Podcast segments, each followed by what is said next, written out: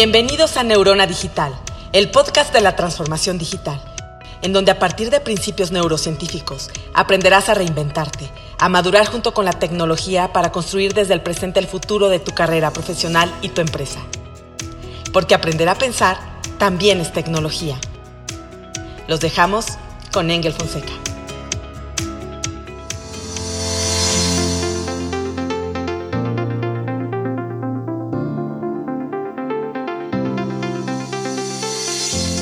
¿Qué tal todos? Bienvenidos a este nuevo episodio de Neurona Digital, su podcast de la transformación digital. Hoy vamos a hablar de un concepto que estoy seguro que no conoces, que tiene que ver con lo que es la descentralización de la información científica. A mí quien me presentó este concepto, que aparte de ser mi amigo, somos socios en varios proyectos, eh, estamos desarrollando eh, toda una oferta educativa en el metaverso, eh, metaverso considerando tema eh, Web 3.0, blockchain, NFTs. Pero también Joel Cano es, eh, aparte de hacer muchas cosas, es co-founder de Byro, una metafi. Bienvenido, Joel, ¿cómo estás? Muy bien, Engel, mucho, mucho gusto. Hace rato que no, que no nos saludábamos, así es de que me da mucho gusto saludarte. Exacto, gracias, Joel. Oye, fíjate que tú eres de de las personas que, de que le pongo más atención a lo que publica que en general. Y te acabas de echar un artículo en LinkedIn tan bueno que, bueno, te, te escribí y acordamos este podcast. A mí el tema de la ciencia me apasiona mucho. Yo creo que mientras más científicos seamos, pues la capacidad de ser asertivos va a incrementar. Pero yo creo que a estas alturas necesitaríamos tener claridad de qué es DeSci, qué es la ciencia descentralizada y qué rol tienen en la transformación digital y qué implicaciones para las empresas. Entonces, por favor, Joel, danos claridad de qué es DeSci. Eh, pues fíjate que para mí era como la consecuencia natural de este fenómeno que, eh, digamos, y este, y este esta serie de, innovaciones que hemos venido viviendo por los últimos 12, 13 años a partir de la creación, digamos, o de la, o de la justamente eh, validación de, un modelo científico muy importante, que es el modelo científico del, blockchain. O sea, si, tú realmente analizas eh, eh, el tema de blockchain, el tema de Bitcoin, no lo vemos realmente como un tema científico, pero está basado justamente en teorías eh, matemáticas, en teorías económicas, en, inclusive en teorías pues, de, cuestiones de energía, ¿no? Porque tiene que ver con el consumo de energía. Eh, muy interesantes que al final, como, como todo en la ciencia, se concentra en un, en un paper científico, ¿no? Todo esto arrancó a partir, a finales del 2008, con un paper de implementación que después se pudo programar y crear lo que hoy conocemos eh, como, como Bitcoin, blockchain, y que fundamentalmente lo conocemos como, un, como una maquinaria o como una máquina eh, que sirve para hacer transacciones de tipo financiero.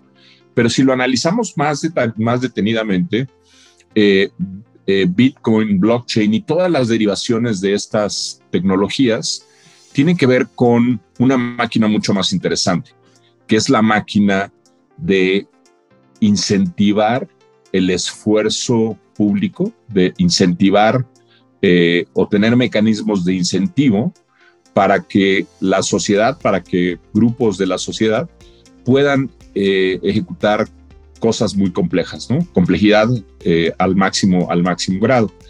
Y entonces eh, pensamos ahora, o pienso ahora yo, que en realidad toda esta infraestructura, toda esta infraestructura pública de, seguridad, de, confianza que tiene que ver con el blockchain, se convierte en realidad en una infraestructura pública muy interesante para, para incentivar y coordinar, y coordinar eh, esfuerzos, esfuerzos muy interesantes. Y la ciencia es justamente un esfuerzo humano, un esfuerzo social que requiere de una alta coordinación en el tiempo, ¿sí?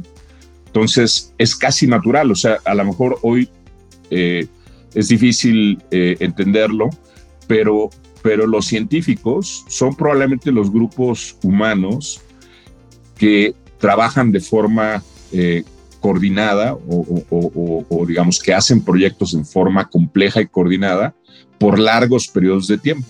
¿sí? Entonces, blockchain sirve como, esta, eh, como estos protocolos, como esta infraestructura que va a permitir que la ciencia se desarrolle de una manera, eh, pues evidentemente mejor, más coordinada y con un modelo de incentivos eh, que ya vimos que funciona, ¿no? Nos blockchain, o la mayoría de nosotros utilizamos blockchain y podemos referirnos al blockchain justamente con el efecto que tuvo en, industrias altamente centralizadas como la industria financiera. La industria científica, si le ponemos algún, algún paralelo, eh, es igual o está igualmente centralizada por actores diferentes, ¿no? mientras que la industria financiera obviamente está centralizada por grandes eh, emporios financieros, la industria científica también está centralizada por grandes emporios científicos, ¿no? Y eso puede tener ventajas o ha tenido ventajas, como tuvo ventajas para la industria financiera, pero también tiene ciertas desventajas y ciertas limitaciones que ahora vamos a poder resolver con el uso de esta máquina de incentivos que es el blockchain. Joel, fíjate que hablar de ciencia en las empresas es extraño, no, no es parte del lenguaje de un CEO, ni de ventas, ni de ni de marketing, a lo mejor un poquito con los analytics, pero eh, yo creo que mucho, por mucho tiempo hemos visto la ciencia como de los científicos, de National Geographic, del típico peinado Einstein, como ajeno. Y con toda esta datificación, que pues al final para mí todo este tema data driven, datos, es un esfuerzo de meterle ciencia a nuestra forma de trabajar, de pensar. Eh, pues me parece, me apasiona mucho porque creo que esto se va a poder traducir en tener menos umbral de riesgo, ser mucho más asertivos. Em, ¿Tú qué opinas de eso? O sea, porque la palabra ciencia no es, ni siquiera es una palabra de un CEO. O sea, no, no, la palabra ciencia no se dice en reuniones de trabajo. Eh, la palabra ciencia este, no, no, no, no, existe en el mundo ni siquiera yo creo que en el mundo tecnológico sí, en el tema de ciencia de datos tal vez, pero no es parte de nuestra vida diaria. Y yo, creo que podemos pensar como científicos sin serlos, ¿no? ¿Qué opinas? No, totalmente de acuerdo contigo. De hecho, justamente la, posibilidad de hoy eh, tener datos y de generar data, ¿no? No todos, no todos aprovechamos la data, pero todos generamos data. Las empresas, las personas, cuando viajamos por internet, cuando, cuando eh, hoy hasta cuando andamos en el coche con el Waze, generamos data, ¿sí? Eh, y, y, la verdad es que hoy las verdaderas empresas eh, innovadoras son las que hacen un uso más eficiente de la data y que en cierta manera, o sea, de forma a lo mejor como tú dices, inconsciente o consciente, utilizan métodos de tipo científico. O sea, ¿qué es un método científico? Y, lo podemos ver, podríamos esto traspolarlo a lo mejor a una campaña de marketing o una campaña de... Eh, el método científico tiene hipótesis y tiene de alguna manera eh, pruebas o validaciones de esas hipótesis y mejoras y con eso innovación. Entonces tú normalmente en una campaña de marketing, en una campaña de ventas, esas haces exactamente lo mismo. Lo que pasa es que antes no teníamos data para analizarlo y comprobar que lo que estamos pensando eh, y ejecutando tiene un resultado eh, específico.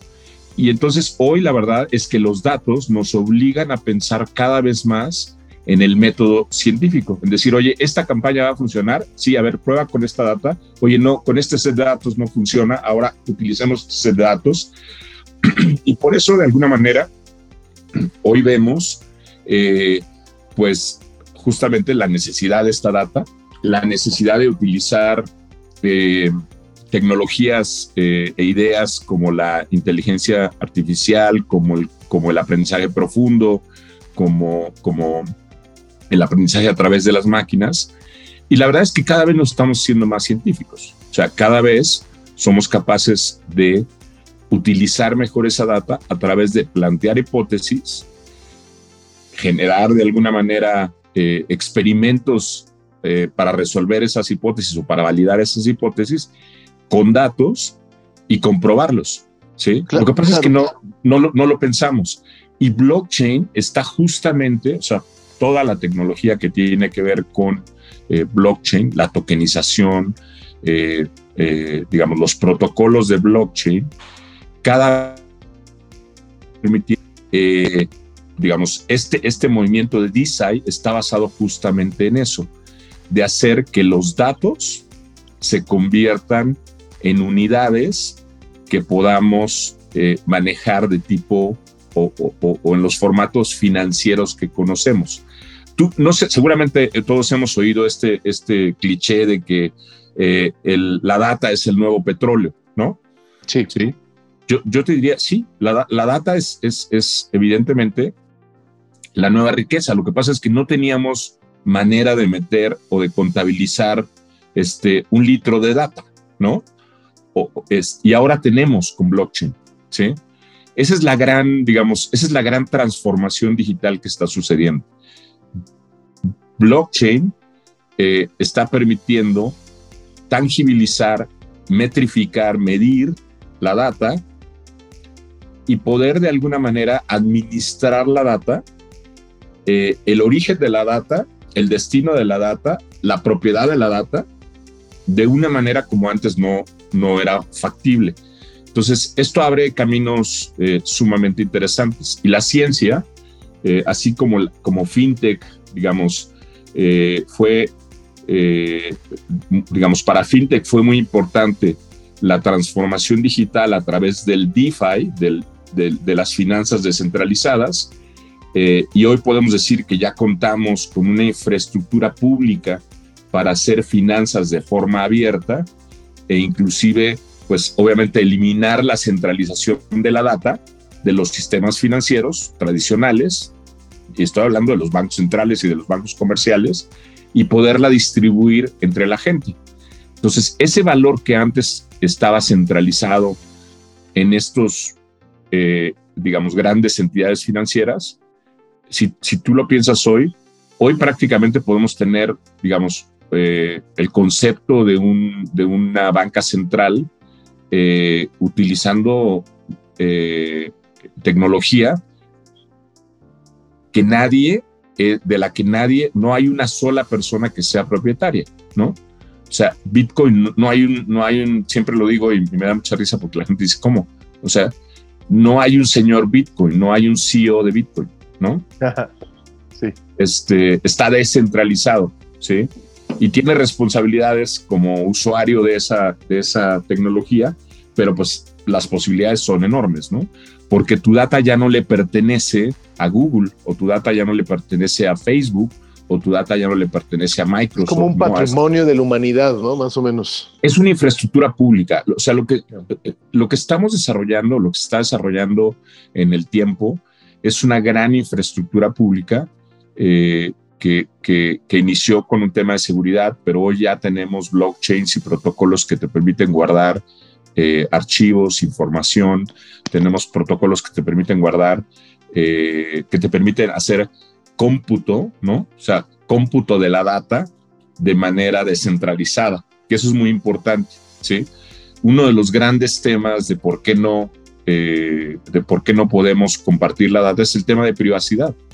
Blockchain ahora te permite hacer o compartir tus datos sin tener que dar los datos ¿sí? O sin tener que descubrir o dar, digamos, o... O, vulnerabilizar una estructura. Vulnerabiliza, exacto, la, privacidad de la data.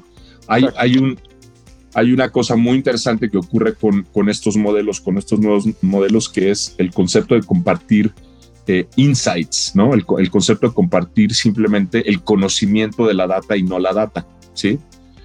Eh, y, ahora vamos a ver modelos que se llaman data to compute, ¿no? O sea, yo te voy a permitir aplicar algoritmos sobre mi data y compartirte el resultado del algoritmo, pero, no, la data. Qué interesante. Y eso permite en la ciencia, eh, obviamente, cuestiones muy, muy interesantes, ¿no? O sea, y, vemos cómo la seguridad de la tecnología blockchain, esta, esta confianza que puede generar entre perfectos desconocidos, homogeniza, estandariza el poder compartir información sin arriesgarme. ¿no? O, sea, eh, si al final el fundamento de seguridad que da blockchain permite compartir sin que un acto de buena fe se vuelva, se vuelva algo que pueda, de lo que puedas arrepentirte, ¿no? Sí, y, además pues tienes, como tú sabes, el descubrimiento científico, todo lo que tiene que ver con, con la propiedad industrial, con las patentes, tiene que ver con quién eh, de alguna manera descubrió antes, o sea, el, provenance o, el, trazo de la, de la historia de la ciencia es muy importante. O sea, tú asignas una propiedad industrial o una patente en función de quién lo descubrió primero, ¿sí?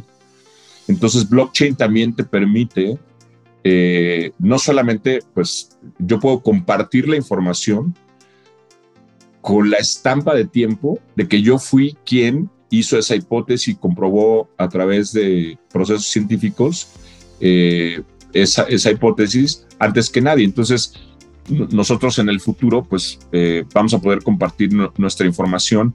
El concepto de los famosos Non-Disclosure Agreements o NDAs pierde sentido en blockchain, ¿no?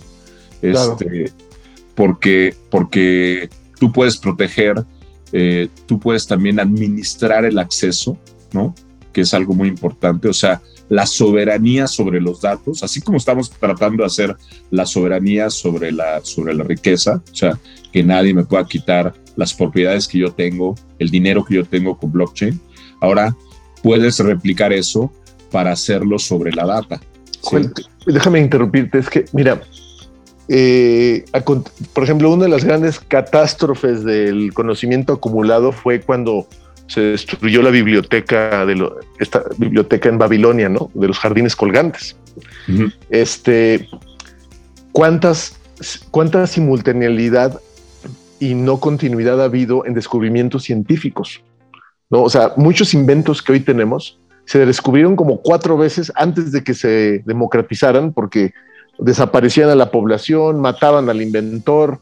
Entonces, yo estoy, yo estoy percibiendo que con DeSci protegemos al conocimiento científico, garantizamos continuidad y le metemos velocidad a los descubrimientos, porque entonces el día de mañana que un científico muera o desaparezca o tenga un accidente, esa información va a estar sobre, sobre esta plataforma democratizada de blockchain. Es de todos, pero además yo puedo compartir sin vulnerabilizar entonces, imagínate que esto hubiera existido hace 3.000 años, o hace 1.000 años, o hace 500 años.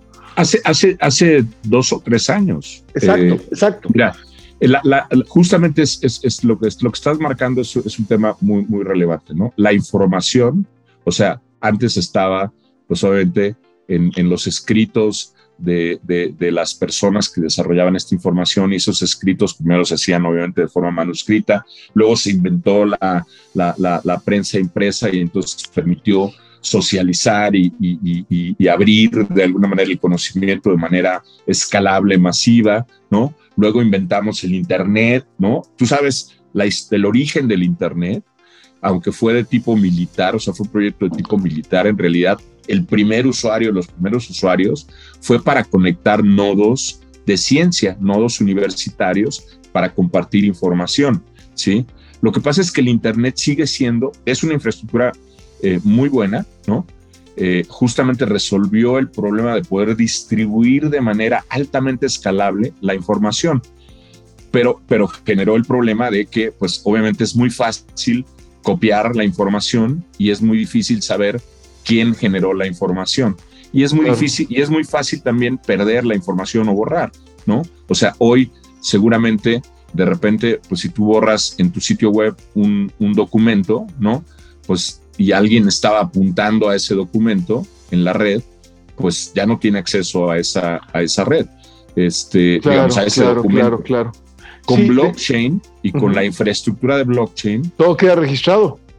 Y va a quedar eh, de alguna manera, o sea, va a haber mecanismos, va a haber tecnología, ya existe la tecnología, ya existe un eh, sistema de archivos interplanetario, ¿no? O sea, un IFPS en blockchain. Ya hoy existe una manera de guardar la versión eh, y de saber la versión del archivo que fue guardado. O sea, estoy hablando de algo muy simple, pero es eh, en, blockchain, ¿no? y, que no desaparezca. Y, y, también de alguna manera que la ciencia, pues, se desarrolla por motivos económicos, por incentivos económicos. Claro. ¿no? Claro. Oye, Joel, y fíjate que me hace pensar mucho en la singularidad de, los, de la información científica. Y, te doy un ejemplo. Eh, si tú quisieras, y me voy, a, me voy a poner yo como ejemplo, si yo quisiera saber lo que sentían, pensaban, les preocupaban, lo que generaban económicamente hace dos mil años un hombre de 42 años como yo. Hoy es imposible acceder a esa información. Probablemente ni se documentó, ni, ni y, si se documentó, desapareció y se, eh, eh, se lo llevó este, una inundación, ¿no? Lo que voy es, imagínate el futuro, donde yo quiera saber, imagínate que estamos en el año 3000, y yo quiero saber qué pasa con empresas tecnológicas fundadas desde hace tres años con cuatro socios, o qué lograron. O sea, imagínate la singularidad de la información a detalle. Porque, por ejemplo, eh, tu apellido, Joel Cano, ¿no? O Engel Fonseca. Imagínate tener los datos de todos tus ancestros. ¿A qué se dedicaban? Eh, ¿Cuánto vivían? ¿De qué murieron? Y documentado atemporalmente para darte inteligencia en tu presente a partir de ese pasado documentado. O sea, eh, me, parece impresionante. O sea, y, y, lo que estás diciendo, la verdad, yo no lo había conceptualizado. O sea, puedo darte acceso a los datos para sacar los insights, pero no tengo que darte mis datos. Entonces, ¿Y? la singularidad de la información científica se va a escalar. No solamente es un tema de velocidad o de democratización, sino de tener acceso a datos únicos, singulares, ¿no? Y, algo más, más eh, digamos, de mayor impacto es, eh, hoy necesitamos a, a terceros que nos digan dónde están los datos y quién usaron los datos, ¿no? O sea, el dinero, por ejemplo, pues es justamente eso, los bancos existen para eso, ¿no? Este, las instituciones científicas existen para eso. Las instituciones que, que publican libros o que publican música existen para eso. O sea, si tú eres un autor de algo, ¿no? ¿Cómo sabes que, que lo que, que la autoría y que, y que obviamente lo que tú produjiste eh, eh, de manera única eh, está siendo utilizado. Tienes que ir a un tercero. Con este modelo de descentralización, no, no necesitas a ese, a ese tercero. Entonces, imagínate que ahora en la ciencia, yo publico, digamos, una de las primeras características va a ser que yo pueda crear un paper científico, ¿no? Como tú sabes, los papers científicos tienen relevancia por un proceso que se llama de revisión de pares, ¿sí? Entonces, hoy eh, la validación de ese paper científico por sus pares va a poder estar registrado. O sea, yo no voy a poder influenciarlo y va a ser muy fácil ver qué tantas referencias existen hacia esa publicación científica y le vas a dar el crédito, ¿sí? O sea, el proceso científico de crear, luego revisar, luego acreditar y guardar esa información, ¿no? Eh, va, a ser prácticamente todo basado eh, en, modelos de, tokenizados de blockchain. O sea, yo le voy a poder asignar a un, a un PDF, a un paper eh, científico, un, un identificador token ¿no? electrónico eh, en un blockchain y la gente va a poder votar, la gente va a poder decidir, la gente va a poder inclusive invertir. O sea, esto nos va a permitir, o sea, imagínate que realmente en el futuro, ¿no? Eh, eh, nosotros pudiéramos decidir en qué cosas queremos resolver de manera científica, ¿no? Oye, ¿cuál es verdaderamente la, enfermedad que más me importa a mí que se resuelva?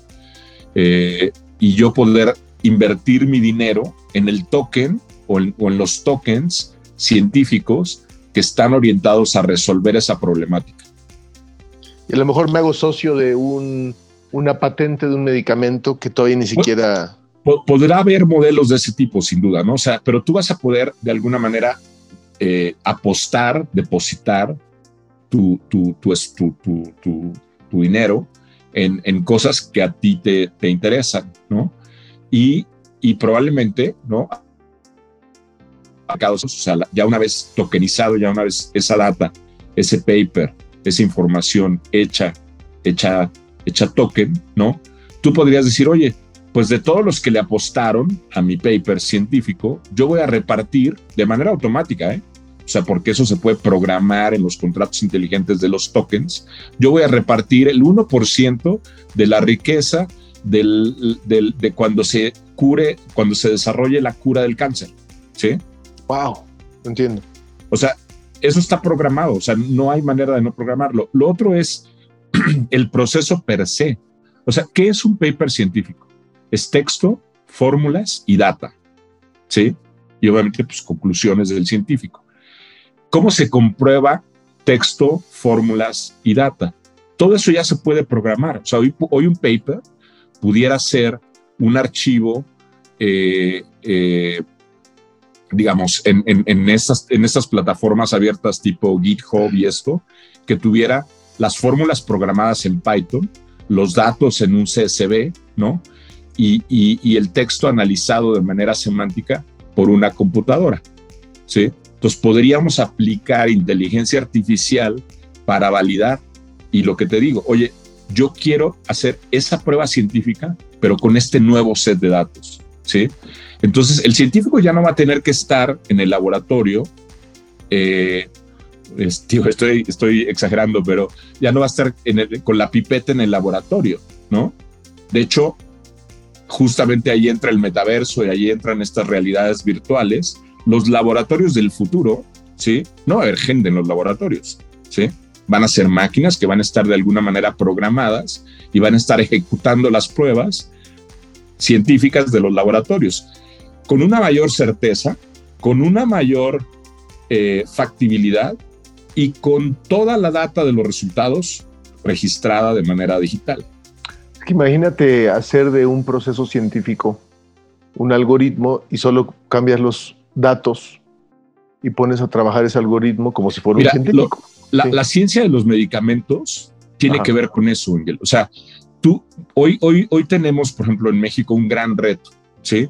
No tenemos eh, datos genómicos, no tenemos una, plata, plataformas que permitan eh, conocer la, la, la data genómica de nuestro país y un medicamento que puede funcionar en algún lugar del mundo con datos genómicos de ese lugar del mundo, no necesariamente tiene los mismos efectos sobre la genómica de los mexicanos, ¿sí?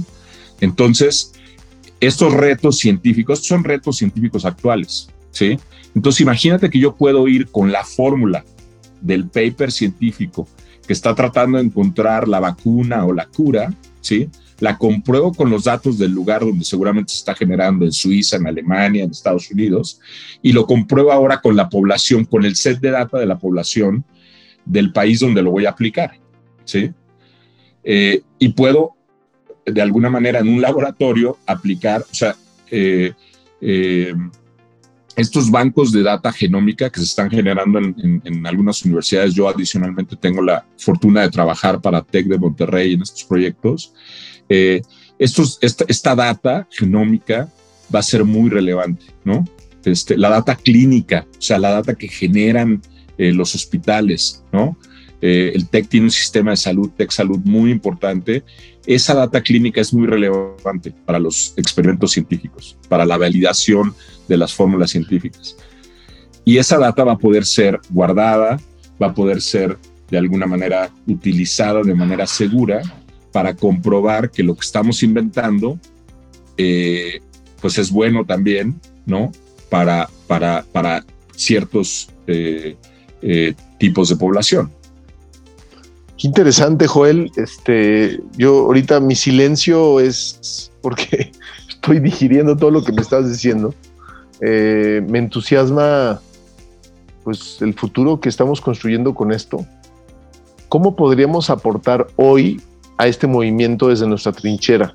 Algo muy importante es eh, justamente lo que tú decías, ¿no? Que se cree la cultura de la ciencia, ¿no?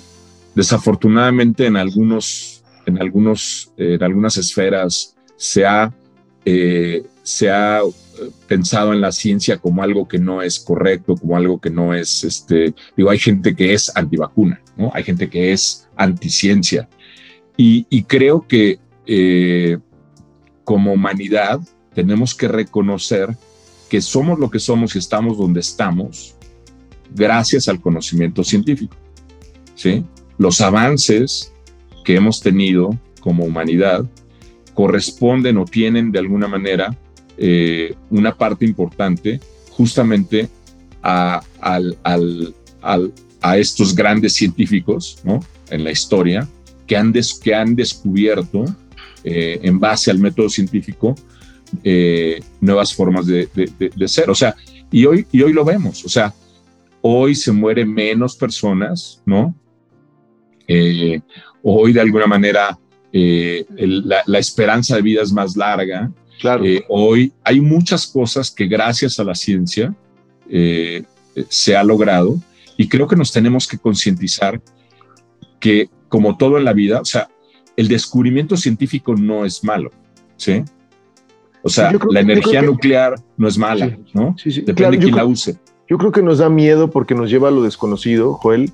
Eh, me ha tocado dar muchos cursos de data driven y he encontrado que los tres enemigos más grandes del pensamiento científico son, número uno, la, experiencia, porque la experiencia solo parte de los datos del pasado, no del presente. Dos, la cultura de la suerte, eh, la cultura de la suerte y el destino. Y tres, esta tendencia donde creemos que por sentir algo es real, que, capitaliza el metaverso, ¿no? Sí, pero, pero hoy está de moda que aunque algo sea real y esté demostrado, si no lo sientes real, tienes la opción de no aceptarlo. Entonces, sí, yo, estoy, me, me, gusta mucho tu consejo. Necesitamos abrazar a la ciencia. Sí, y necesitamos, y necesitamos eh, eh, abrazar es una palabra este, eh, interesante, ¿no? Sí. necesitamos realmente entender que todos usamos de alguna manera, todos nos beneficiamos de alguna u otra manera del, del, desarrollo científico que ocurrió en algún momento determinado, ¿no? Exacto. Y, y lo otro es que la ciencia justamente, o sea, estos pequeños desarrollos de ciencia, cuando tú los, cuando tú los ves, componen o van componiendo soluciones cada vez más ambiciosas del ser humano. O sea, en esta famosa pirámide de Maslow, ¿no? Este, eh, el, el, desarrollo científico justamente hoy nos permite, ¿no? Pasar de ser eh, seres humanos que lo único que andamos haciendo es buscando el animal que matar o la cueva donde vivir, ¿no? Y nos hemos convertido, ¿no? En seres que hoy podemos disfrutar eh, aspiraciones, eh, sensaciones y cosas que no podíamos hace miles de años. Y eso es gracias a la ciencia, ¿sí? Claro. Entonces, vilificar la ciencia, pensar que la ciencia no es buena, eh, no es de alguna manera, yo creo que ese sería mi principal mensaje, o sea, abrámonos a la ciencia, abracémosla y también, digamos, abramos nuestro pensamiento a la ciencia, eh, porque, porque gracias a eso estamos donde estamos. Exacto, exacto. Joel, tenemos que acabar este, por el tiempo, pero te agradezco mucho tu curiosidad y, y que siempre tienes gusto de compartir, de sumar. Eh, yo sé que tienes claro que esta es la punta del iceberg. Eh, y bueno, pues le agradezco a todos los que nos escucharon. A mí me, yo me quedo pensando, digiriendo todo lo que estamos hablando. Me entusiasma muchísimo. Te lo agradezco, Joel, y muchas gracias a todos los thinkers que nos están siguiendo en este podcast. Ojalá ojalá este episodio te haya dado una sacudida de lo que viene y, de, y ojo, de lo que ya está sucediendo. Muchas gracias, Joel. Muchas gracias. Gracias a ustedes.